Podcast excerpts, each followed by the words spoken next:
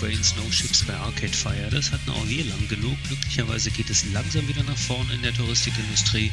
Seit den letzten Wochen sogar mit Spaceships. Darüber lässt sich extra diskutieren. Aber über die Zukunft möchte ich reden. Und zwar in dieser Episode mit Boris Radke von Omio, einem der am höchsten bewerteten deutschen Travel Tech Startups. Das ist der Travelholics Podcast für Touristiker. Mein Name ist Roman Borch und jetzt geht's los.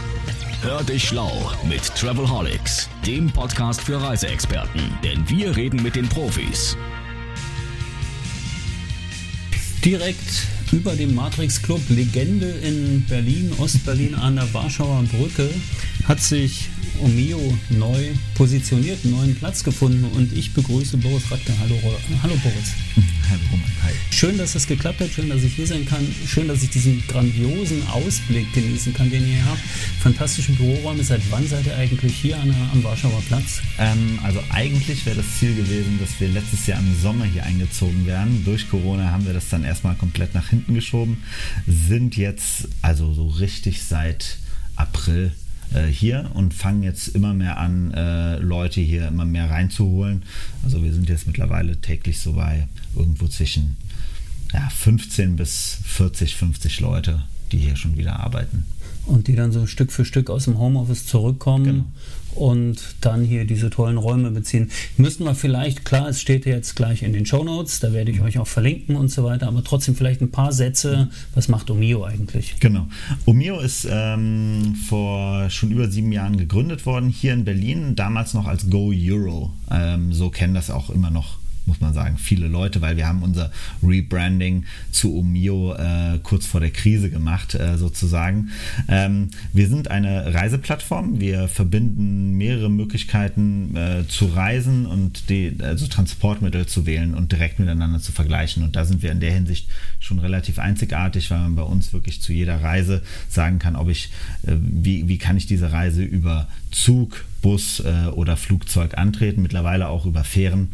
Ähm, äh, welche, welche Lösung ist die idealste, welche ist die kürzeste, welche ist die günstigste und auch in der Zukunft natürlich auch, welche ist die nachhaltigste. Das heißt, ihr verknüpft weltweit, das ist der Anspruch, die Mission, Transportwege und Transportmittel. Das heißt, Reisen genau. ist für euch die Bewegung. Ganz genau, ganz genau. Wir, es geht nicht um die Unterkunft. Geht nicht, es geht nicht um die Unterkunft. Es geht auch nicht um irgendein All-Inclusive-Paket in irgendeiner Art und Weise, sondern es geht wirklich um das Ticket, was wir direkt auf unserer Plattform, äh, was man kaufen kann. Also wenn ich jetzt zum Beispiel ähm, äh, diese Woche von, äh, von Berlin nach München reise mit der Deutschen Bahn, das ist für mich, das sind für mich drei Klicks mit dem äh, in der Omio-App, dann habe ich mein Ticket mit meiner Bahncard hinterlegt, mit allem drum und dran äh, in meiner App drin, in meinem Wallet und äh, kann das äh, einwandfrei nutzen, aber auch eben halt über andere Länder hinweg. Man muss immer sagen, ich würde immer behaupten, der Haupt-Use-Case äh, von, von Omio am Anfang oder Go Euro damals eben halt war noch, Leute, die nach Europa gekommen sind und nicht wussten, wie man hier reist. So, du, ne? ich war jetzt gerade in Griechenland, äh, ja. habe griechische Inseln entdeckt, Naxos Paros ja. von Kreta aus. So ähnlich, buch mal eine Fähre auf Griechenland, ist ja nicht so klar, ganz es gibt genau. Portale, aber es ja. ist so ähnlich. Ja, ne? ganz genau. Also das ist genau der, der Fall. Ne? Ich, ich komme irgendwo hin und ich weiß nicht, wie man dort ähm, sich bewegt. So. Und ähm, dafür ist Omio wirklich äh, dann äh, ein, ein enormer Sprung, weil ich halt ähm, in meiner Sprache mit meinen Zahlungsmitteln ein Ticket von einem Dienstleister buchen kann, ein Transportunternehmen buchen kann, wo ich normalerweise wahrscheinlich entweder eine eigene App runterladen müsste, die meistens nicht in meiner Sprache ist, ähm, wo ich nochmal alles ein angeben müsste in Sachen Zahlungssystem, meine persönlichen Daten mit allem drum und dran. Das ist ein Riesenaufwand. Oder ich muss mich an einen Automaten stellen oder ich muss mich an irgendeinen Counter stellen. Äh, ich habe es jetzt gerade wieder in Sizilien gehabt, da äh, muss ich, bin ich mit einer Fähre gefahren. Da gab es leider kein Omio-Angebot äh, für diese Fähre. Ähm, und das war halt ein enorm, also das war ein Prozess, wo halt, da hätte auch viel schief gehen können, sagen wir es mal so, weil da einfach eine Sprachbarriere war. Im ersten Moment klingt das ja so ein bisschen bin ja schon ein bisschen älter, so noch Interrailern, mhm. na, die einfach unterwegs sind und sagen, so, Hauptsache, ich bin unterwegs mhm. und äh, ich kann sehr schön switchen zwischen den Transportmitteln, genau.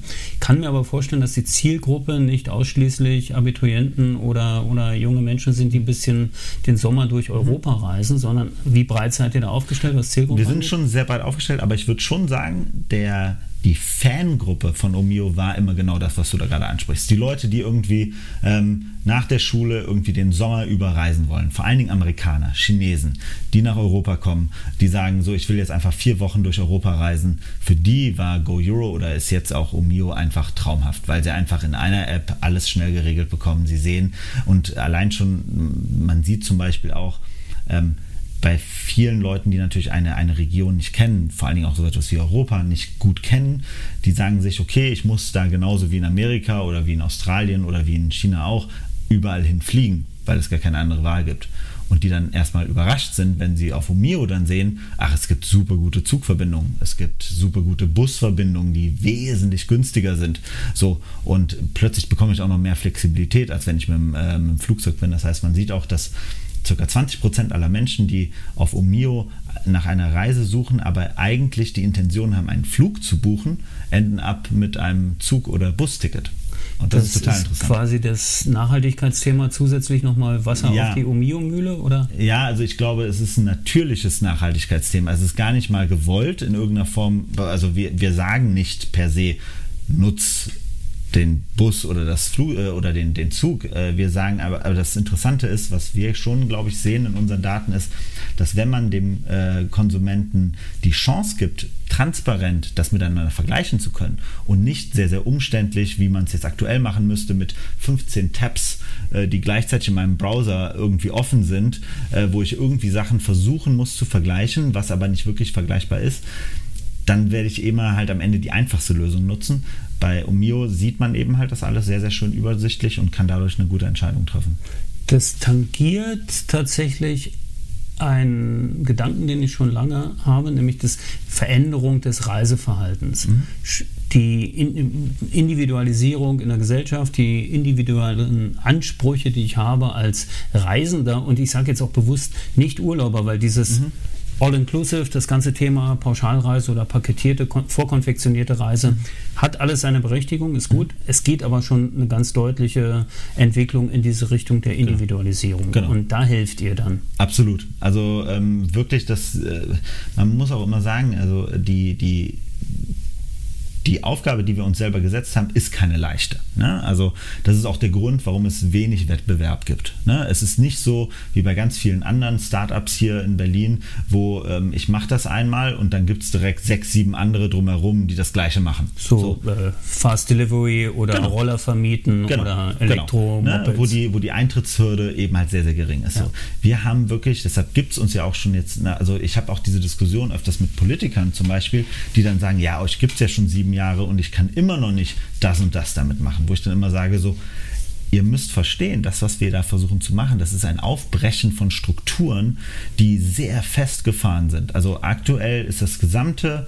ähm, ab vom Flugzeug. Also Flugzeug muss man wirklich sagen, an der Stelle wirklich von der Infrastruktur her ist das einzige äh, äh, Transportmittel, was wirklich extrem weltweit aufgestellt ist. Ne? Man hat mit IATA und mit den entsprechenden Buchungssystemen, mit Amadeus und so weiter, ein, ein, ein, ein, ein, eine Plattform geschaffen, auf der man sehr einfach reisen kann. So, ne? ich hab, es sind viele Standards gemacht worden. Ne? Ich weiß, BER nach MUC ist überall auf der Welt gleich. Ja, das meinst du, das hat auch damit zu tun, dass wahrscheinlich die Aviation irgendwie den höchsten Digitalisierungsgrad hat? Ja. Zwangsläufig, ne? Absolut.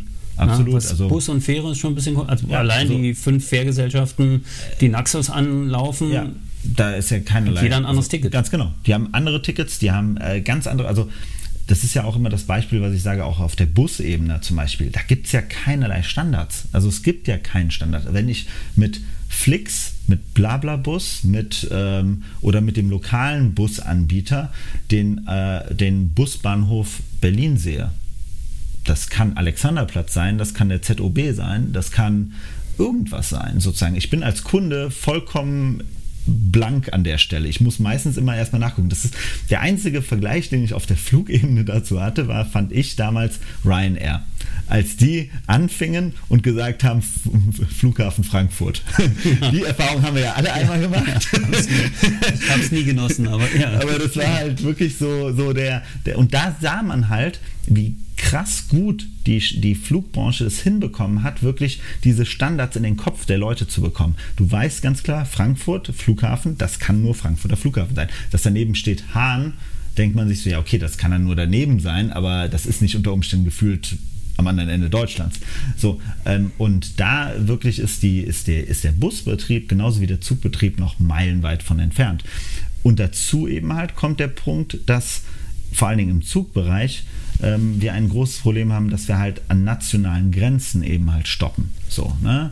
Und überhaupt nicht diesen europäischen Gedanken haben mit einem europäischen Zugnetz. Ne? Das, da gibt es immer wieder tolle Ansätze, aber wenn es um die Themen Passagierrecht geht, wenn es um das Thema auch Verbindungsmöglichkeiten gibt und auch Preistransparenz, die kämpfen ja auch alle untereinander. Ja. Und jetzt mal hart ausgesprochen, die, die veräppeln sich ja auch alle gegenseitig. Ne? Also man, man kann äh, theoretisch äh, deutsche Bahntickets über die belgische, äh, äh, über den belgischen Anbieter kaufen, die sind günstiger sozusagen, weil die versuchen dann irgendwie sich da noch einen kleinen Vorteil zu äh, äh, erarbeiten und so weiter. Also solche Sachen sind halt wirklich, das ist alles noch lange nicht auf einem Level, wo man das Gefühl hat, das ist für den Kunden transparent.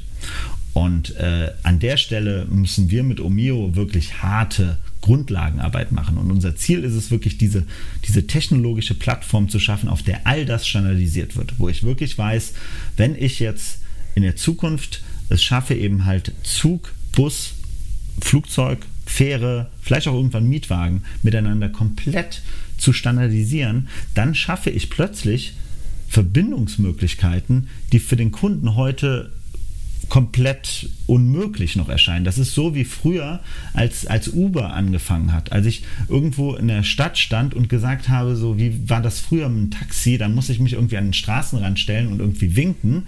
So, oder ich musste irgendeine komische Telefonnummer anrufen und hoffen, dass dann nach ein paar Minuten niemand kommt. Heute gehe ich überall auf der Welt aus dem Flughafen raus, ich mache meine Uber-App an und ich, das Auto kommt zu mir gefahren und der weiß, wie ich heiße, der weiß, wo ich hin möchte und ich weiß, wie er da hinkommt. So, oder sie.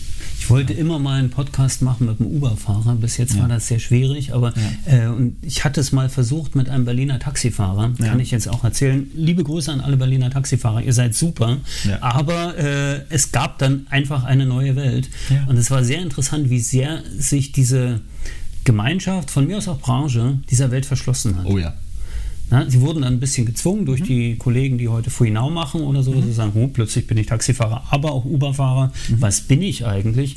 Das heißt, wenn man es jetzt ein bisschen überträgt, das Selbstbild der Reiseindustrie findet genauso äh, ja, oder da, da, findet eine Wandlung statt, so wie es auch im Reiseverhalten mhm. ist. Ne? Und wie gesagt, wir können uns das noch gar nicht vorstellen. Also ich glaube, der Moment, wenn wir wirklich hier sagen, so, ich bin jetzt hier am Warschauer Platz und ich möchte jetzt nach ähm, London reisen. So, und zwar an die und die Adresse in das Hotel. So, dann wird in ein paar Jahren es möglich sein, dass ich über Omio oder vielleicht auch noch über eine andere Super-App so das Ganze in einer Reise darstellen kann.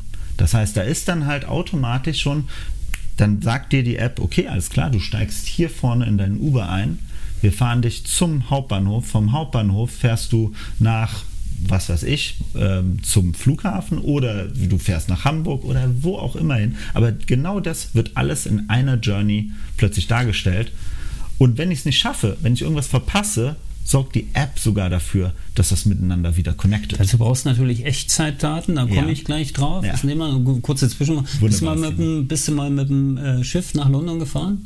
Äh, ja, sogar. Von Hamburg? Oh Gott. Äh, äh, nee, nicht von Hamburg, sondern irgendwo in Belgien. Mhm. Äh, ich glaube ähm, Ostende oder so etwas. Ich ja. bin tatsächlich mal die Strecke Hamburg-London noch gefahren. Ja. Also da gab es ja die, so ein, so ein Schiff gibt es glaube ich nicht mehr, aber das war ein schönes Erlebnis, weil du halt einfach eine andere Reiseerfahrung hast. Ne? Du kommst langsamer an, was natürlich auch ganz cool ist irgendwo. Also du hast immer noch das Gefühl zu reisen. Deswegen sind Fähren eigentlich auch eine schöne Sache. Total. Und für uns auch langfristig ein Riesenmarkt, ne? Mhm. weil ähm, wir glauben schon, dass also allein schon, also wir, wir, wenn man über das Thema Fähren redet, redet man ja gerne immer halt über das, wie du es eben gesagt hast, mit Griechenland oder ich mit Italien und so weiter. Der wahre ähm, äh, der, der, der, wahre Konsum findet aber eben halt eher in den Nordics statt, zwischen England und so weiter und so fort, zwischen England und Irland beispielsweise. Da gibt es noch unheimlich viele Verbindungen, die wirklich in der täglichen Nutzung sind, auch für, für, ähm, für Leute, die halt eben halt auch äh, die Ar der Arbeit nachgehen und so weiter. Oder Türkei, ja. ne, wer sich das in Istanbul anguckt. So, ähm, und da eben halt diese ganzen Prozesse auch Step by Step zu digitalisieren, auch da wieder wirklich für den Kunden einfach zu machen, das ist halt mega spannend. Und ich, da glauben wir halt auch dran, das ist halt wie gesagt ein mega Investment und deshalb ist es auch so wichtig, dass wir sehr starke Investoren haben, die auch an diese Vision glauben, weil die auch ganz klar wissen, euch werden ganz viele Leute immer wieder ne, Stöcke zwischen die Speichen schieben. So, ne, das wird andauernd passieren. Aber wir glauben daran, dass mit diesem ganzen Geld, was wir einsammeln, auf der einen Seite wir in der Lage sind, eben halt über viele Jahre diesen Kampf auch zu bestehen und da eben halt uns auch immer wieder zu behaupten. Der Deal bei dem Podcast ist ja immer so ein bisschen, dass sich keiner vorbereitet und nichts abgesprochen ja. ist. Ich weiß aber schon, also ihr seid ein Unicorn, ne? Also ihr habt eine Milliardenbewertung. Also wir gelten in Berlin als Unicorn, ja. Ja, das ist ja. das erste Mal, dass ich mit einem Unicorn spreche. Gut, ich habe also mit, hab mit der Deutschen Bahn gesprochen, ist wahrscheinlich. Genau. Aber kein genau. Startup mehr. Aber genau, ist kein Startup mehr. Also ein Unicorn ist ja, ist man ja eigentlich nur, äh, ja genau, also da geht es ja um diese Milliardenbewertung. Wobei, wenn man sich das anguckt, was da in der Berliner Szene jetzt in den letzten zwölf Monaten abgegangen ist, ich glaube, wir sind jetzt mittlerweile in Berlin bei über 15 Unicorns. Ähm, jetzt spricht man ja schon von Dekacorns, äh, die ja jetzt rauskommen, also von Unternehmen, die über 10 Milliarden Bewertungen sind. Ähm, Unicorn einfach schon als, Standard ist. Als jemand wie ich, der irgendwie neun, äh, 2009 hier in diese Szene reingekommen ist, noch damals mit Unternehmen wie, wie StudiVZ äh, hier in Berlin, das ist also wer sich diese Entwicklung anguckt, das ist schon sehr, sehr beeindruckend und auch wirklich ähm, etwas, wo ich finde, wo bis heute immer noch, also wir haben es mittlerweile abgelegt, dass die Politik uns komplett äh, zulächelt. Ne? Mittlerweile nehm, nimmt man uns das schon sehr, sehr ernst. Ähm, aber ich glaube, es ist allen immer noch nicht bewusst, was da für eine Power entsteht. So. Und da, Nicht nur finanziell, um, sondern genau. einfach auch Tech, ne? Ja, Tech ähm, in Sachen Digitalisierung der ganzen, also ich glaube, das haben wir ja auch während Corona gesehen. Da waren ja ganz viele Gründer, die auch von Anfang an angeboten haben, der deutschen Regierung zu helfen, ähm, wenn es darum geht, Digitalisierung des ganzen ähm, Managements dieser Krise, ob das jetzt das Testing ist, das jetzt das, das, ähm, das Impfthema sind, ist ja noch einfach, aber am Anfang auch schon dieses ganze Thema Corona One App ich glaube, wenn die deutsche Regierung smart gewesen wäre, hätten sie einfach drei, vier Gründern aus Berlin das Thema gegeben, anstatt der Deutschen Telekom und SAP. Das wäre die, glaube ich, wesentlich bessere äh, Möglichkeit gewesen für dieses Land, weil dann hätten wir sehr viel schneller und etwas sehr viel vom Produkt her auch sicheres bekommen. Ja. Liebe Grüße nach Wien. Ich habe einen Podcast mit Ibindo aufgenommen. Die haben damals schon gesagt, Mensch, hätten wir auch schneller hingekriegt, wäre besser gegangen. Ist, ja. ist sicher in vielen Bereichen. Also ich sage auch immer, die, die Startup-Szene hat auch ein enorm großes Ego und eine extrem große, breite Brust mittlerweile. So, aber ähm, wirklich, wer, wer sich einfach mal anguckt, diesen Mut, das war ja das, was uns in Deutschland viele Jahrzehnte gefehlt hat. So, dass wir einfach sehr, sehr träge geworden sind von großen Konzernen, die alle super tolle Arbeit machen. Aber wer sich heute eben halt den, den Wettbewerb äh, in, in der Automobilbranche anguckt, wer sich den Wettbewerb auch in der Flugbranche anguckt und so weiter und so fort, sieht eben halt die Defizite, die wir haben mittlerweile in diesem Land. Und ähm, deshalb, ja, sage ich immer, da ist die Startup-Szene sicherlich so äh, der Hoffnungsschimmer, den wir da haben und die Geschwindigkeit, die wir da auch aufnehmen in den letzten zwei, drei Jahren, ist da sicherlich äh, bemerkenswert. Könntest du eigentlich sagen, wann ein Unternehmen aufhört, Startup zu sein? Da gibt es ganz viele Möglichkeiten, das zu belegen. Also ich sage immer so. Wann, wann hört es bei Omio auf? Wann hört es bei Omio auf? Oder kann es gar nicht aufhören? Also also ich sage ja zum Beispiel immer selber schon so, wir sind eigentlich schon kein richtiges Startup mehr. Ähm, wir versuchen eine Startup-DNA zu behalten. Das heißt also, mit einer, also dass Geschwindigkeit das, die oberste Prämisse eines Unternehmens ist. So würde ich, wenn, wenn man mich heute fragt, ist, wenn man in ein Unternehmen reingeht und fragt, so was ist das Wichtigste, was, was euch ausmacht? Und sobald ein Unternehmen nicht mehr sagt, es ist Geschwindigkeit, ist es eigentlich kein Startup mehr. Das ist interessant, weil dieser Podcast wird ja auch von vielen etablierten und Corporates gehört, in der Touristikindustrie insbesondere. Und die versuchen ja alle immer wieder mhm. eine Startup-Mentalität zu implementieren. Mhm. Wenn du sagst, Geschwindigkeit ist das A und O bei der ganzen Sache und mhm. Geschwindigkeit geht ja immer kaputt, wird der, also ja, verliert, also du verlierst der Speed immer, wenn du über Hindernisse gehst. Na, das heißt, ja, also das ist ja, also das ist ja zum Beispiel genau diese philosophische Frage. Ne? Ja. Ist das wirklich so? Also ich glaube es ja. halt nicht. Ja, also ich stelle es fest, ne, dass ja. also intern immer wieder Barrieren sind, um die du gehen musst, seien es politische Strategien, also irgendwie tatsächlich auch operative Geschichten, wo du sagst, naja, diese Prozesse kann ich so schnell nicht umstellen, dann verlierst du die Geschwindigkeit und dann hast du größere Mühe, diese Startup-Mentalität wirklich aufrechtzuerhalten. Das ist schon, aber du würdest es nicht festmachen an der Unternehmensbewertung, an der Mitarbeiterzahl. Nein, oder überhaupt was. nicht. Ne, überhaupt also, nicht. Also, also, ich, ich kenne Unternehmen, die haben 200 Mitarbeiter, äh, die sind mehr corporate als alles andere. Ähm, die haben nichts mehr mit einem Startup zu tun. So, ähm, ich kenne Unternehmen, die haben äh, 15.000, 20.000 Mitarbeiter. Das sind wahre Startups. Und ich gucke hier immer zu, zu, meiner Rechten eben halt Zalando. Ähm, klar, ich war da von Anfang an mit dabei, ähm, aber das sind halt äh, Unternehmen, die haben 10.000 Arbeitsplätze geschaffen und die sind immer noch Startups. So, mit der Geschwindigkeit, mit der, mit der Geschwindigkeit, mit der die die, die, die Modebranche immer noch aufmischen, ähm, da, da gibt es keinen Geschwindigkeitsverlust. Vielleicht intern fühlt man sich anders mittlerweile, ähm, aber ähm, von, der, von der Bedeutung für den Markt überhaupt nicht. Und da, da ist Omio in der Art und Weise auch also ich habe von Anfang an gesagt, ähm, als wir in diese Krise reingekommen sind, also die guten Unternehmen sind ja die, die aus einer Krise rausgehen ähm, mit einer enormen Geschwindigkeit. Ne? Also die, die schlechten Unternehmen sind die, die aus einer Krise rausgehen und erstmal danach dann überlegen, was machen wir jetzt überhaupt? So, die guten Unternehmen, das sind die, die den Moment nur erwarten, so, okay, alles klar, jetzt geht der, die Tür wieder ein, ein, bisschen auf und dann schon mit einer enormen Geschwindigkeit daraus äh, skalieren, wo der Wettbewerb noch da steht und sich noch sammeln muss, immer noch. Ne? Und immer noch darüber diskutiert, was ist jetzt überhaupt das richtige Mittel. Das ist so die Kickstarter dann. Ja. Na, ja. Die fliegen dann halt nach oben. Ganz genau. Na, und das haben die Landung halt, schon vorbereitet. Das ist halt so das, also wer, wer, sich angeguckt hat, wie wir immer wieder während dieser Krise, immer dann, wenn es irgendein kurzes Fenster gab, wo sich der Markt mal wieder ent, äh, entwickelt hat, konnten wir von 0, nix hochgehen. Also es war schon letzten Sommer so, dass wir innerhalb von 0, nix wieder bei über 50 Prozent des bestehenden, äh, des, des, des vorherigen Geschäfts waren. Jetzt seit neun Wochen wachsen wir pro Woche im deutlich zweistelligen Bereich. Wir sind jetzt seit Anfang, äh, der, seit Anfang des Jahres sind wir schon bei weit über 600 Prozent Wachstum.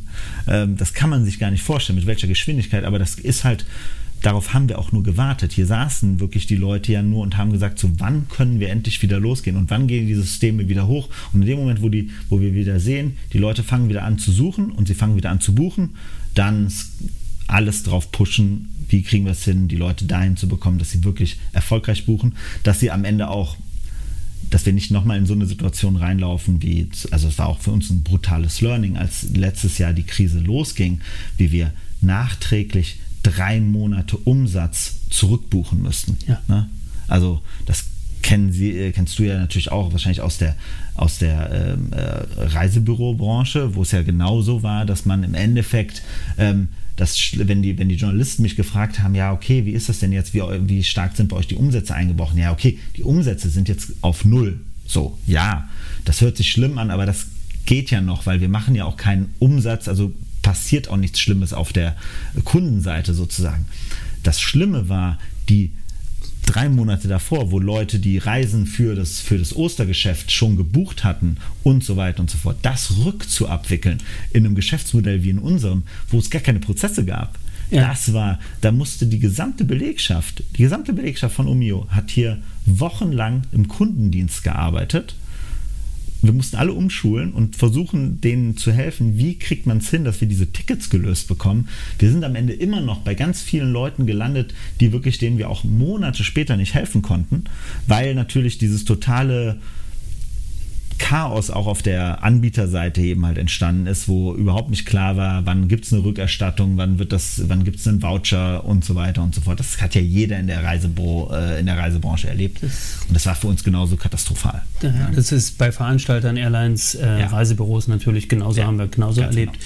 Ist tatsächlich überall. Habt ihr eigentlich dann äh, staatliche Unterstützung bekommen? Das Nein. war ja auch ein ja, Thema. Naja, also doch, wir haben staatliche Unterstützung bekommen, indem wir Kurzarbeit gemacht haben. Okay, aber sonst, äh, aber sonst diese klassische nicht. Geschichte fördern. Ähm, wir hatten uns das immer wieder angeguckt. Mhm. Äh, wir waren da auch immer sehr stark im äh, Austausch, wobei man eben halt auch gesehen hat, ganz klar, dass äh, die Modelle, die der deutsche Staat da angeboten hat, für Startups nicht ähm, funktionsfähig waren. Also wir haben es wirklich auch versucht. Also wir haben auch Geld beantragt äh, beim äh, deutschen Staat, ähm, aber wir haben äh, sehr schnell, also um ehrlich zu sein, wir wollten es eigentlich lange Zeit nicht, weil wir eigentlich gesagt haben, wir konzentrieren uns auf den Rest. So, aber ähm, wir haben dann irgendwann gesehen, dass eben halt unser gesamter Wettbewerb sehr massive Unterstützung bekommen hat. Und als dann auch eine Deutsche Bahn gesagt hat, wir möchten mehrere Milliarden Förderungen bekommen, vom, also Unterstützung vom Staat bekommen, eine Lufthansa enorm stark unterstützt wurde, haben wir gesagt, na okay, wenn es eine Möglichkeit gibt, dann wollen wir sie ergreifen.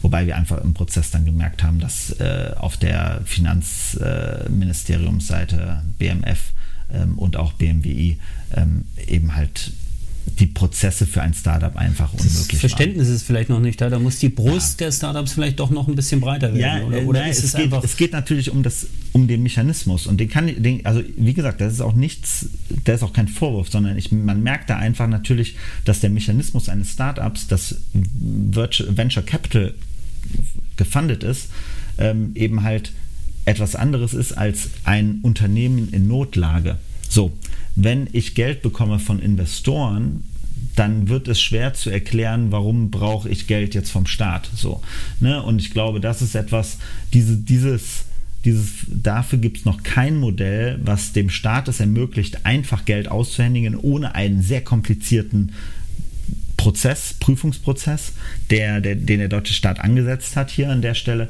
der der auch mit vielen guten Ideen war. Also man muss da wirklich sagen, da gab es wirklich tolle Politiker wie den Thomas Jatzombeck zum Beispiel, der sich wirklich sehr, sehr dafür die Startups eingesetzt haben. Und die haben auch versucht, was sie konnten, um einen simplen Prozess hinzubekommen. Aber es hat am Ende in, der, in dieser Situation nicht funktioniert. Und ich glaube, am Ende ist der Outcome immer der, dass wenn entweder kriegen es die Startups, die schon quasi halb tot sind, und die sind tot no matter what, oder es kriegen die Startups, die too big to fail sind. Ne?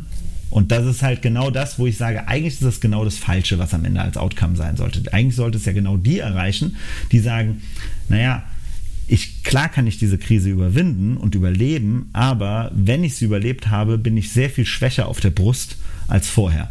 So, und gebt mir jetzt lieber das Geld, damit ich aus der Krise heraus schnell wieder wachsen kann ähm, bevor ich mich sehr stark mit meinen eigenen Problemen rumschlagen muss. Es wäre in meiner Wahrnehmung ja auch immer gut gewesen, bestimmte Gelder auch an Dinge zu koppeln. Ne? Also ja. manchmal wurde, also na, es ist die, die Chance, sich zu digitalisieren, äh, ja gab es in der Krise wie nie zuvor, ja. weil es den Druck einfach auch gab ich, und weil das, äh, sagen wir, die, den, sagen wir, das Verhalten der, der Konsumenten natürlich auch digitaler geworden ist. Weil da können wir ja direkt noch auf die Deutsche Bahn sprechen, ne? also kommen, weil ähm, als, die, als der Deutschen Bahn klargemacht wurde über Brüssel, dass sie nur dann äh, Förderung bekommt äh, über diese Fonds, wenn sie auch entsprechende ähm, Marktmachts äh, entzerrenden äh, ähm, äh, Punkte umsetzt, ähm, hat die Deutsche Bahn plötzlich doch keine Förderung mehr beantragt. Weil sie das dann lieber nicht wollte. Das weil, ist, weil, weil die Deutsche Bahn weiß ja, dass sie immer vom deutschen Steuerzahler ja. ausge, also der, die, wird, die wird immer gerettet. Ja, Deutsche Bahn wird kann nicht kaputt gehen. Ja. So, ja, ne? ist, ja. Die Argumentation kann ich auch bei vielen Politikern in den Diskussionen auch immer wieder verstehen. Ich sage ja auch immer ganz klar so, also kein Mensch stellt die infrastrukturelle äh, äh, Rolle der Deutschen Bahn in Frage. Niemand. Aber das ändert nichts daran, dass die Art und Weise, wie, wie sie gegenüber dem Konsumenten auftritt, eben halt monopolistisch, langsam und äh, naja, einfach innovations hemmend ja. auftritt. Also ich habe ja Ansätze wahrgenommen, aber tatsächlich bringt mich das auf einen Handelsblattartikel, den ich ja. gestern gelesen habe und mit dem habt ihr sicher auch was zu tun. Es geht um die um die Echtzeitdaten, die die Deutsche Bahn halt auch an Drittanbieter mhm. aus, ausliefern genau. soll. Das, also um das mal den Zuhörern ganz kurz zu erklären, ich habe meine Deutsche Bahn App, habe ein Ticket gebucht und mein Zug hat Verspätung. Das sehe ich in meinem DB Navigator, das sehe ich dann auch bei Google neuerdings. Mhm, genau. Aber ich würde es nicht bei Umio sehen. Genau. Ist das richtig? Ganz genau. Also der, der Hintergrund ist der, dass einfach im Endeffekt ähm, äh, die Deutsche Bahn, also wie, wie fast alle Anbieter in den letzten 20 Jahren natürlich auch Schritte in Richtung Digitalisierung hinbekommen hat. So, ne? Und das eine ist eben halt, dass es mittlerweile in der DB Navigator App eben halt auch Push-Notifications gibt. Ich sitze in einem Meeting und bekomme eine Nachricht, äh, letzte Woche ähm, wollte ich von, äh, von Mönchengladbach nach Berlin reisen und ähm, während des Meetings bekomme ich und mein Kollege eine Nachricht, ähm, dein Zug, dein gebuchter Zug fällt aus. So, und dann weiß ich das und ich kann handeln. So, ne? Und mir, mir stehen die Möglichkeiten offen, darauf jetzt zu reagieren. So, oder es wird sogar schon angeboten, hier, das ist die Alternative. So, schön. Ähm, diese Informationen ähm, sind aber exklusive Live-Daten, die die Deutsche Bahn eben halt im Gegensatz zu den meisten anderen europäischen Bahnanbietern eben halt für sich behält. So, ähm, jetzt, äh, und wir, wir verlangen diese Daten als Omio schon Ewigkeiten. Wir sagen schon immer, dass unser Produkt massiv verbessert, wenn wir diese Daten anbieten. Vor allen Dingen, wenn der Kunde weiß, es gibt diese Daten. Wenn der Kunde nicht weiß, dass es die Daten gibt, nutze sie nicht, dann ist es ihm auch egal. Aber wenn der Kunde sich ein, einmal gesehen hat, dass die Deutsche Bahn diese Daten überhaupt anbietet, dann sagt er, es kann nicht sein, dass ich in 2021 irgendwie ein Omio-Ticket äh, äh, kaufe, ich aber noch on top dazu nochmal die Deutsche Bahn-App runterladen muss und mit beiden Apps äh, arbeiten muss. Dann macht die Omio-App eigentlich gar keinen Sinn. So, wenn ich nur in Deutschland reise. So, ähm, und das, das war ein, ein Streitpunkt, den wir jetzt mit der Deutschen Bahn schon lange haben. Es gibt schon seit langem, seit über zwei Jahren ein, ein, ein Verfahren des Bundeskartellamts gegen die Deutsche Bahn, was auch diesen Punkt äh, adressiert. Und genau jetzt kommt die Deutsche Bahn raus mit einer Pressemitteilung, dass sie eine Datenkooperation mit Google Maps beschlossen haben. So, das heißt, Google Maps ähm, wird in Zukunft diese Live-Daten Kunden anbieten und wiederum direkt natürlich diese Kunden, wenn sie irgendwas umbuchen wollen oder buchen wollen, direkt auf die Deutsche Bahn leiten. So, und das ist natürlich ein Punkt, wo wir natürlich gesagt haben, sag mal, also sorry, aber das ist ja wohl jetzt eine komplette Verarschung. Ne? Also ähm, man, man hat hier ein vom Staat finanziertes Unternehmen, was defizitär operiert, was viel zu hohe Preise hat, was eine schlechte, mega schlechte Auslastung hat, weiterhin. So, ne? ähm, dieses Unternehmen ist nicht bereit, in Deutschland gegründete, in Deutschland Arbeitsplatz schaffende, in Deutschland Steuern zahlende Unternehmen dabei zu unterstützen, mehr Tickets für die Deutsche Bahn zu verkaufen. Also wir generieren ja, wir haben schon über, wir haben schon über 100 Millionen Euro an Umsatz für die Deutsche Bahn generiert über unsere, über unser Angebot.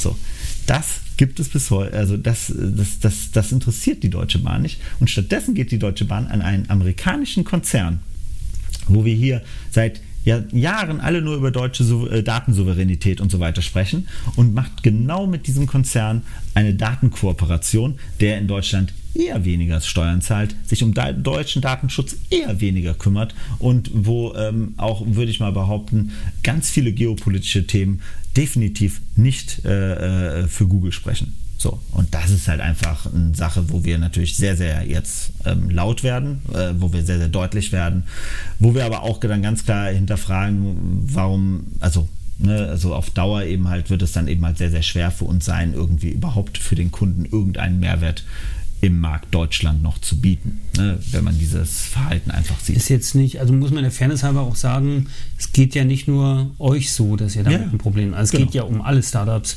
die diese Daten beziehen können. Genau. Jedes, jede genau. Mobilitätsplattform ja hätte einen Gewinn, wenn ja. diese Schnittstellen offen sind. Ja. Das ist natürlich generell das ja, und es gibt diese, diese furchtbare Floskel mit diesem Daten sind das neue Öl und mhm. so weiter. Aber das sind ja das ist ja in dem Moment auch ein Stück weit allgemeingut. Ne? Ja, also das, also das ist ja genau unsere Argumentation. Ne? Also wenn, ähm, äh, ich einen Code entwickle, der speziell ein äh, Nutzungs-, ein, ein, eine Innovation in meinem Produkt schafft, so, ähm, dann kann ich total verstehen, dass dieser Code unter, also Patent steht sozusagen oder auch mein, mein, mein Gemeingut ist.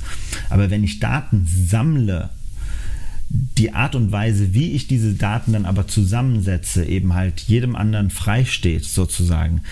Und das ein staatlich ein, ein Unternehmen ist, was ein Staatsbesitz ist, wo es um Infrastruktur geht, da setzt es halt für mich aus. Wenn es darum ginge, dass wir die gleichen ähm, Ticket äh, Systeme und so weiter, wie die Deutsche Bahn verwenden. Okay, da könnte ich jede Diskussion verstehen, aber wir reden hier über die, die, die, die Daten, die überhaupt das Operieren des Geschäfts überhaupt erst ermöglichen. So, und das sieht man ja, also wir haben gerade äh, diese Woche eine große Partnerschaft in Italien äh, eingegangen mit Trenitalia. Ähm, wo wir genau diese Live-Daten eben halt noch viel besser ins Produkt integrieren. Das, wär, das heißt, wir kriegen es hin, dass wir mittlerweile dem Kunden die komplette Reise über unterstützen können mit diesen Daten, auf, mit Sachen, die der, die Trenitalia selber gar nicht sich ausgedacht hat, sondern die schaffen wir on top noch dafür, damit der Kunde, der einfach Trenitalia nutzt, noch mehr Innovation spürt. So. Und damit wollen wir ja auch die Innovation dieser Anbieter auch noch stärker fördern auf Dauer. Ne? Ich sehe das immer so als, als also mein hartes Beispiel und ich weiß, der Vergleich ist an einer gewissen Stelle auch schief, aber ähm, trotz alledem, als wir mit Zalando damals ähm, den, die, die, den, die Kundenbeziehung zu Adidas und zu Nike aufgebaut haben. Ne? Das waren beides Unternehmen, die am Anfang sehr, sehr skeptisch Zalando gegenüberstanden, weil die gesagt haben, oh, ihr verkauft jetzt unsere Schuhe online, das wollen wir ja gar nicht. Wir wollen ja, dass der Kunde in den Laden geht, den, die, die Brand spürt, der, das, der den Schuh in der Hand hält und dadurch ein ganz anderes Verhältnis zum, äh, zum Produkt aufbaut. So, aber wir sind hingegangen und haben als Zalando wirklich eine enorme Beziehung zu diesen beiden, äh, zu diesen beiden Partnern aufgebaut, die dazu geführt hat, dass wirklich zwischenzeitlich zig Mitarbeiter aus den jeweiligen Headquarters bei Zalando festgearbeitet haben. Also wirklich in den Prozessen drin waren, denen wir beigebracht haben, wie funktioniert Online-Marketing, wie äh, funktioniert digitales Merchandising, wie funktioniert es, äh, Content äh, zu generieren, der, der die Leute darauf bringt und so weiter und so fort. Und dadurch sind Partnerschaften entstanden, die gigantisch von Vorteil für beide Seiten halt sind. Ne? Also wenn, wenn während der Krise eben halt Adidas ein Problem hatte, haben die, konnten die ganz einfach Workloads auf Zalando rüberschieben und Zalando hat einfach das, das äh, äh, das, die Logistik übernommen, sozusagen. Und das ist ja genau das, was wir Dieser Austausch wäre extrem ja. wichtig. Das, ist, das ja. ist interessant, weil ich habe ja im, im, letzten Talk habe ich mit Markus Dressel gesprochen, mhm. tourismuspolitischer Sprecher der äh, Grünen da gewesen mhm. und jetzt ja aus dem Bundestag ausgeschieden. Aber der meinte halt auch, wir brauchen eine digitale nationale Tourist ja, Plattform, wo ja. sich austauschen und da gehören dann so eine Unternehmen wie Omio natürlich auch mit rein. Ja. Würdet ihr eigentlich sagen, seid ihr jetzt eher ein ein Tech-Unternehmen oder eher ein Travel? Wir sind, also wir nennen uns schon Travel Tech, so, mhm. aber grundsätzlich von der DNA sind wir eine Tech-Company. Also 70 Prozent unserer Mitarbeiter sind im äh, Tech-Product-Bereich äh, angesiedelt. Ähm, und da sehen wir ja auch den enormen Hebel. Ne? Also wir sind ja aktuell nur in Anführungsstrichen in 37 Märkten aktiv. Auch da ist ja das Ziel jetzt nach Corona relativ schnell ähm, weltweit. Ich kenne jetzt halt. nicht so viele deutsche Travel-Unternehmen, die in 37 Märkten aktiv sind. Also klar, die ganz mhm. großen selbstverständlich schon, viele Veranstalter, Airlines auch und so weiter. Mhm. Aber ansonsten die, die hier zuhören, dann schon nicht. Meinst du, das ist so ein Stück weit der evolutionäre Prozess, der gerade in der Travel- oder in der Touristikindustrie stattfindet, hin zu Tech und das ist halt der Weg, den man gehen muss und äh, ich mein, Gibt es dafür die etablierten? Ich sage ich sag, ich sag immer so, ähm, mein, mein erster Tipp, wenn ich mit äh, etablierten äh, äh mittelständischen und ko größeren Corporates rede, ist immer, jeder Mitarbeiter, der das Unternehmen verlässt und ersetzt wird, sollte durch einen entweder Tech- oder Data-Mitarbeiter ersetzt werden. Wenn man sich diese ähm, Marschrichtung einfach schon mal setzt, kommt man als Unternehmen aus meiner Sicht automatisch weiter. Weil also genau dieser Punkt eben halt da, zu verstehen, dass Tech und Daten vor allen Dingen, also Data Management, eben halt, äh, das ist das, so wie, wie vor, wann war das, vor 30, 40 Jahren es normal wurde, dass man einen BWLer in einer in jeder Abteilung drin hat, der dafür hilft, dass man eben Controlling richtig macht, dass man ähm, gutes Prozessmanagement drin hatte, nicht mehr nur Ingenieure drin hatte, so, sondern auch einen BWLer dazu gesetzt hat, ähm, wird es eben halt in der Zukunft so sein, dass man einen Techie oder einen Data-Menschen dazusetzen muss, der, der überlegt, welche Datenströme gewinnen wir hier, wie können wir die nutzen und wie verarbeiten wir die dann auch noch obendrauf eben halt in, in Produkte, die für den Kunden eben halt oder wer auch immer der Kunde ist. Das können Mitarbeiter, das können die eigenen Mitarbeiter sein, es können externe Kunden sein, es können Partnerunternehmen sein, ähm, entsprechend aufbereitet. Ist eigentlich eine gigantische Chance, die sich da gerade bietet, weil tatsächlich durch die, durch die äh, Corona-Situation ja gerade in der Touristikindustrie viele Mitarbeiter die Branche wechseln, also mhm. woanders hin, weil sie sagen, okay, ich will das nicht nochmal erleben oder sie sind mhm. einfach schon mal raus aus diesem Business und suchen sich dann jetzt in einer neuen Branche was anderes. Die müssen ja nachbesetzt werden, mhm. diese Stellen. Die braucht man auch wieder. Und da wäre der Ansatz, nun könnte ich jetzt argumentieren mit, mit der Erfahrung, die ich so gemacht habe, naja, in einer margenschwachen Industrie hochbezahlte Data und Techies einzustellen, ist eine schwierige Geschichte. Mhm. Und die Investoren, die VCs, die sind dann jetzt nicht mehr unbedingt äh, an den Türen der Corporates. Mhm. Die suchen sich dann lieber die Omios Tourlanes oder was auch immer äh, da, was, was es im Markt gibt und geben denen eine Menge Geld. Mhm. Ist das äh, irgendwo umkehrbar oder ist das handelbar in, in irgendeiner Form oder meinst du, das ist jetzt der Lauf der Dinge? Also ich glaube, das ist auf jeden Fall so, dass wenn man, äh, also diese Argumentation von wegen, ja, das ist ja alles so teuer, ähm, das sind die Argumente, die ich höre. Also das, das Argument würde ich halt immer damit entgegen, ist halt so nach dem Motto, okay, also, also was, was willst du lieber? Willst du einen schleichenden Tod haben oder willst du eben halt versuchen, nochmal eben halt wieder durchzustarten?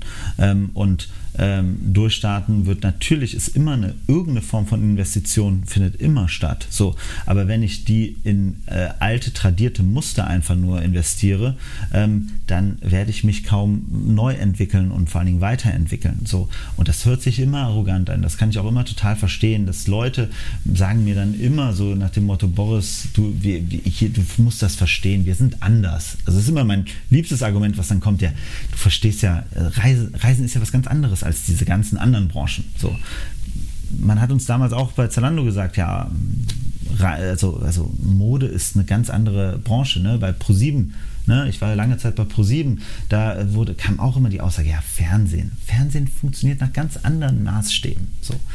Plötzlich gibt es aber so, dass das ohne, also das ist, ich habe das immer so gesagt, das ist immer so, man sitzt in seinem Sandkasten und denkt sich so, oh, cool, cool der Sandkasten ist super, ich kenne meinen Sand, ich weiß die Burg da, die Burg da, der eine hat das Spielzeug, der andere hat das Spiel. Das ist aber nicht so mehr die Welt, in der wir heute sitzen. Es ist nicht so, dass da irgendjemand anfängt und sagt, ich baue in diesem Sandkasten jetzt eine größere Burg, sondern es hat sich neben diesem Sandkasten wurde ein großer neuer Sandkasten gebaut, der ganz anders funktioniert. Und da sitzen diese Leute teilweise noch lange Zeit in diesem Sandkasten drin, spielen weiter und denken immer noch, das funktioniert ja. Ich mache ja immer noch mal ein klein bisschen Gewinn, aber verstehen gar nicht, dass daneben eben halt ähm, äh, Systeme sich entwickelt haben, Ökosysteme entwickelt haben, die Gewinne machen und auch äh, also, also Wertschöpfung generieren, die dann irgendwann guckt man sich nur noch diesen einen Sandkasten an und denkt sich so, ach süß.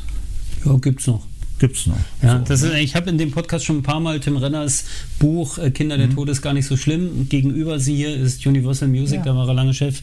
Ähm, na, das erreicht viele und vielleicht nur ein ganz kurzer Ausflug nochmal in deine äh, gerade angesprochene Vergangenheit bei äh, Pro7 Sat 1. Mhm Fernsehen ist ja auch nicht mehr Fernsehen. Natürlich nicht. Ne? Aber, aber, ne, aber also, denken die das noch so? Also, also ist also das erstmal, um jetzt einfach mal ein also Stück erstmal muss ich immer sagen, so, ne, ähm, äh, Pro7 seit 1, der Grund, warum ich damals von, von Zalando zu Pro7 gegangen bin, war ja, dass Pro7 unter den Corporates noch einer der agilsten ist. Ne? Und auch die Unternehmenskultur, super jung, super innovativ, tolle Sachen gemacht. Ne? Also äh, damals war Pro7 war jahrelang äh, mit von der Bewertung her der bestbewertetste ähm, äh, Medienkonzern der Welt. So, ne? Ähm, für diese ganzen Geschäftsmodelle, die da geschaffen wurden, enorme Innovation. Aber die fehlende Bereitschaft, sich weg vom Geschäftsmodell TV zu entwickeln und zu akzeptieren, dass Netflix, ähm, YouTube, ähm, TikTok massive Konkurrenz darstellt, weil es um Eyeballs, wie man so schön sagt, geht. Ne? Und das einfach, wenn ich ein, ein Measurement nehme, was mir meine Branche immer schön rechnet, nämlich äh, diese ähm, äh, Zuschauerzahlen, die versteht ja kein Mensch und die sind auch mit Sicherheit nicht mehr wirklich das, was dort draußen noch passiert. So, ähm, es damit aber berechte, berechne und mir damit die Welt immer wieder schön äh, erzähle. So, und daneben aber ich sehe, wie jeglicher Konsument äh, komplett auf andere Produkte ausweicht und, und sich ganz neue Nutzungsverhalten eben halt aneignet, dann wird es halt echt bitter. Ne? Also ähm, das ist dann schon äh, traurig auf der einen Seite. Auf der anderen Seite glaube ich aber auch, gibt es da immer wieder eine Chance. Das ist ja das Verrückte. Ich sage ja auch immer ganz klar, was man in dieser Plattformökonomie lernt, ist eben halt, da ist nie das Spiel zu Ende oder so etwas. Jeder hat jederzeit die Chance, mit einem gewissen neuen Ansatz eben halt auch wieder ein Spiel ganz schnell zu drehen. Das ist wie, das ist eben halt nicht so wie in vielen Sportarten, wo, wenn man einen Fehler gemacht hat, man das Spiel eigentlich vergessen kann, sondern es ist wie beim Tennis, wo ich auch beim, beim 0 zu 6, 0 zu 6 im dritten Satz bei, bei 0 zu 5, 15 zu 40 immer noch die Chance habe. Wenn ich jetzt den psychologischen Schalter umdrehe, kann ich doch noch im fünften Satz das Spiel gewinnen. Es ist lustig, dass du das gerade sagst, weil ich hatte gerade Tischtennis im Kopf, ja. weil, es einfach noch ein bisschen schneller ja. geht. Aber ist ja. natürlich so. Na klar, dass das, äh, alle, die jetzt zuhören, denen steht es frei, die Parallelen zu suchen und auch selber zu schauen, einen Ansatz vielleicht Dinge oder das Spiel zu drehen, um in dem Bild zu bleiben sind ja sicher auch Partnerschaften. Ja, ihr total. geht Partnerschaften ja, ein. Ne? Ihr ja. seid jetzt kein, kein äh, Single-Player irgendwo genau. ganz alleine. Also ihr, ihr strebt sicher irgendwo, will ja jedes Unternehmen, mhm. möglichst groß, möglichst mächtig, möglichst viel. Aber Partnerschaften sind ein wichtiges Thema. Absolut. Mit wem also, partnert ihr? Also um mal da ganz klar zu sein, womit verdient Omio Geld? Mhm. Ne? Ähm, Omio verdient auf der einen Seite sehr viel Geld natürlich mit äh, Ticketverkäufen. Da kriegen wir eine Provision komplett unterschiedlich in der Höhe. Ähm, und äh, ähm, das, ist, das ist der, das eine Geld. So, dann haben wir so ein bisschen dieses Vermittlungsgeschäft, was wir aus so alten strategischen Partnerschaften noch haben. So, dann kommen aber neue Partnerschaften und dann kommt noch das Thema White Label. Also da, wo wir eigentlich ähm, jetzt schon für Transportunternehmen, ähm, die sagen so nach dem Motto, naja, wir haben irgendwie 15 bis 20 Prozent unserer Kunden sind aktuell ausländische Kunden. Ähm, für die, denen bieten wir aber keine angepasste Website an, denen bieten wir kein angepasstes Payment an und so weiter und so fort. Hey, Omio, geht ihr doch bitte mal hin und übernehmt diesen ganzen Teil. Das heißt, sobald ich bei SJ in, in Schweden, in der, bei, der, bei, der, bei dem Zugunternehmen, sage, ich bin nicht Schwede, sondern ich bin Engländer oder Deutscher oder Franzose oder Chinese, bin ich indirekt auf Omio. Das ist zwar immer noch die SJ-Seite, aber jegliche, jegliche Buchung findet über Omio statt in Wahrheit. So, das ist ein Geschäftsmodell, was wir auch immer mehr ausrollen werden, ne? weil wir eigentlich ja die Plattform da haben, die ist voll automatisiert. Das heißt, wir können da nur so eine Art anderes äh, Bild draufkleben und dahinter ist trotzdem der Motor von, von Omio. So, Aber ihr würdet immer mit Tech-Companies partnern. Also ich weiß, ihr habt mit Kajak jetzt eine Partnerschaft. Genau, das ist jetzt, und genau da sind wir jetzt, das ist der dritte große, äh, also, oder der zweite Aspekt, den ich gemacht habe, das sind diese Partnerschaften wie Kajak, wie Booking.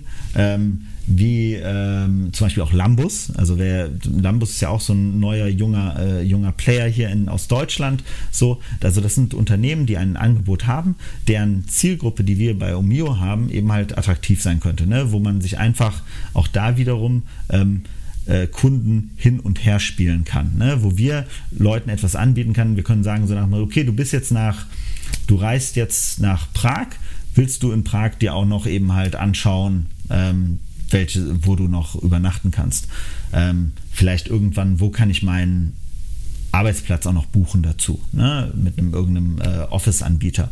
Ähm, vielleicht irgendeinen Anbieter für, für Mietwagen, einen Anbieter für ähm, äh, äh, Rent, also nicht äh, Sharecars. Ne? Also diese ganzen Arten sind ein ganz großer Bestandteil und da sind wir auch gerade sehr, sehr aktiv. Da wird man auch, glaube ich, jetzt noch in den nächsten äh, Monaten noch viele neue Announcements von uns hören, von anderen Partnerschaften, die wir da bekannt geben werden, wo wir eigentlich versuchen an allen Stellen, wo wir auch, glaube ich, diese Krise sehr smart genutzt haben, da viele das sind ja teilweise Deals, die Monate dauern, bis sie fertig sind. Also weil man da wirklich sehr genau überlegen muss, wie, wie schafft man das auch ins Produkt zu integrieren, wie, wie macht man die kommerziell äh, sauber.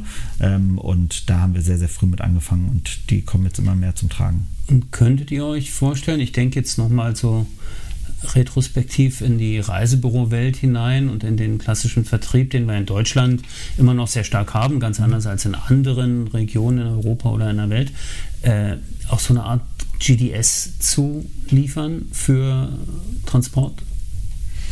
dass ihr sagt, Omio ist das äh, GDS für, also ne, Global ja. Distribution System. Ja, ja, ich buche also alles, ich, was ich, ich will. Glaub, also, also um ehrlich zu sein, ist das de facto Teil unseres, so wie wir uns selbst verstehen, auch auf, auf Dauer. Das ist genau das, was ich auch mit dieser SJ, mit diesen White Label Sachen eben ja. angesprochen habe.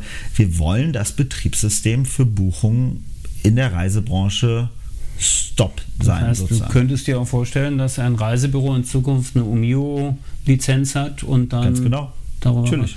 können die sich, also ist jetzt wirklich spontan, ne? aber ja. die könnten sich jetzt melden und sagen, ja, natürlich. Äh, also habe ich Lust drauf, will ich genau, machen. Ganz genau. Es gibt ein Modell genau. dafür. Auf jeden Fall. Gibt's. Okay, das also, nehme ich auf jeden Fall mit. Das ist, ja. das ist ja. extrem spannend, weil ich glaube, äh, auch in dem klassischen Vertrieb, so nenne ich das jetzt mal, mhm. die, es gibt ja genug Omnichannel-Projekte, die ja. wir bei ein paar begleiten wir auch ja. selbst als Company und äh, man sieht das überall, dieser Trend, klar, der ist längst erkannt, man versucht ja. das. Es ist natürlich, die Geschwindigkeit ist eine andere als ihr habt und ja. vielleicht ist die Kapitalisierung auch eine andere. Das mag durchaus sein, das ist denkbar. Okay, jetzt sind wir schon sehr weit in der Zeit und auf deiner, auf deinem, in deiner Signatur steht ja nicht nur Communication, sondern eben auch Workplace Experience mhm. äh, na, Boris Radke. Ich würde fast sagen, ich nehme jetzt das Versprechen ab, dass wir uns nochmal treffen mhm. und einfach über das Thema Mitarbeiter, sag mal New Work, das ganze mhm. Thema auch Workplace Experience, was ich sehr spannend finde und allein wenn ich mich hier in diesem neuen Headquarter hier in Berlin umschaue, was ihr so macht und wie ihr da rangeht und wie ihr auch denkt in Zukunft, weil das muss man ja auch sagen, also Omio hat 300 Mitarbeiter. Genau. Die sind nicht alle hier? Nein, äh, wir haben äh, Büros in Melbourne mit Rome to Rio, äh, mit der Plattform, die wir schon vor auch so knapp zwei Jahren gekauft haben äh, aus Australien. Äh, wir haben noch äh, circa 20 Mitarbeiter in Prag und so 15 Mitarbeiter in London. So. Und dann haben wir noch ein paar Mitarbeiter, die überall auf der Welt verteilt sind.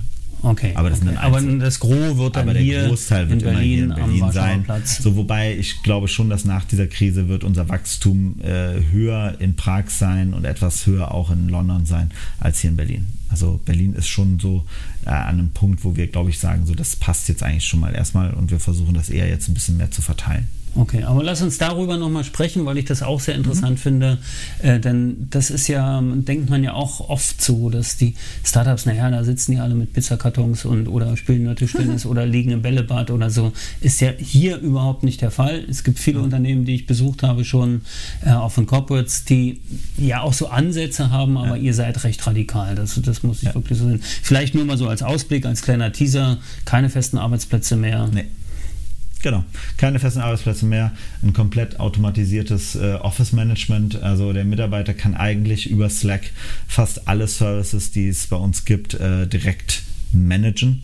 So, das heißt, es gibt gar nicht mehr, also ja, also eine, eine ich, ich sage immer so, die, die Wertschöpfung eines Unternehmens sollte sich darauf konzentrieren, dass wirklich die Mitarbeiter produktiv sein können, dass sie wirklich am Kunden arbeiten können. Und all das, was mir Zeit frisst, weil ich für Verwaltung, für interne Prozesse mich äh, also einfach enorm viel Zeit verliere, das wollen wir radikal einfach wegschneiden und komplett wegautomatisieren und idealerweise ähm, schaffen wir es, dass wirklich die Leute sich darauf konzentrieren, wirklich für ihren Kunden. Das kann hier am Frontdesk äh, meine Kollegin, die da ähm, an der Rezeption sitzt, ähm, äh, die soll sich darauf konzentrieren, dass die Leute, die hier reinkommen, Spaß daran haben, hier im Büro zu arbeiten, dass sie sie dabei unterstützt, toll arbeiten zu können, aber nicht irgendwelche ähm, ja, manuellen Prozesse äh, managt und irgendwelche Listen pflegt und so weiter. Wie man das macht, darüber reden wir noch. Das ist eigentlich Gerne. ein wunderbarer Cliffhanger. Mhm. An der Stelle sage ich dir ganz herzlich Dank. Danke Gerne. für die Zeit, dass ich die äh, Möglichkeit hatte, dass wir uns mal intensiv austauschen, dass wir Umio kennenlernen, dass wir den Ansatz von einem doch sehr großen und etablierten Startup, weil acht Jahre am Markt ist ja mhm. schon eine lange Zeit, mal kennenlernen dürfen. Danke für den Besuch. Das ist Travelholics, der Podcast für Touristiker. Mein Name ist Roman Borch. Danke fürs Zuhören. Auf bald. Ciao. Vielen Dank, Roman. Bis zum Schluss gehört? Großartig. Danke und bis zur nächsten Episode von Travelholics, dem Podcast für Touristiker.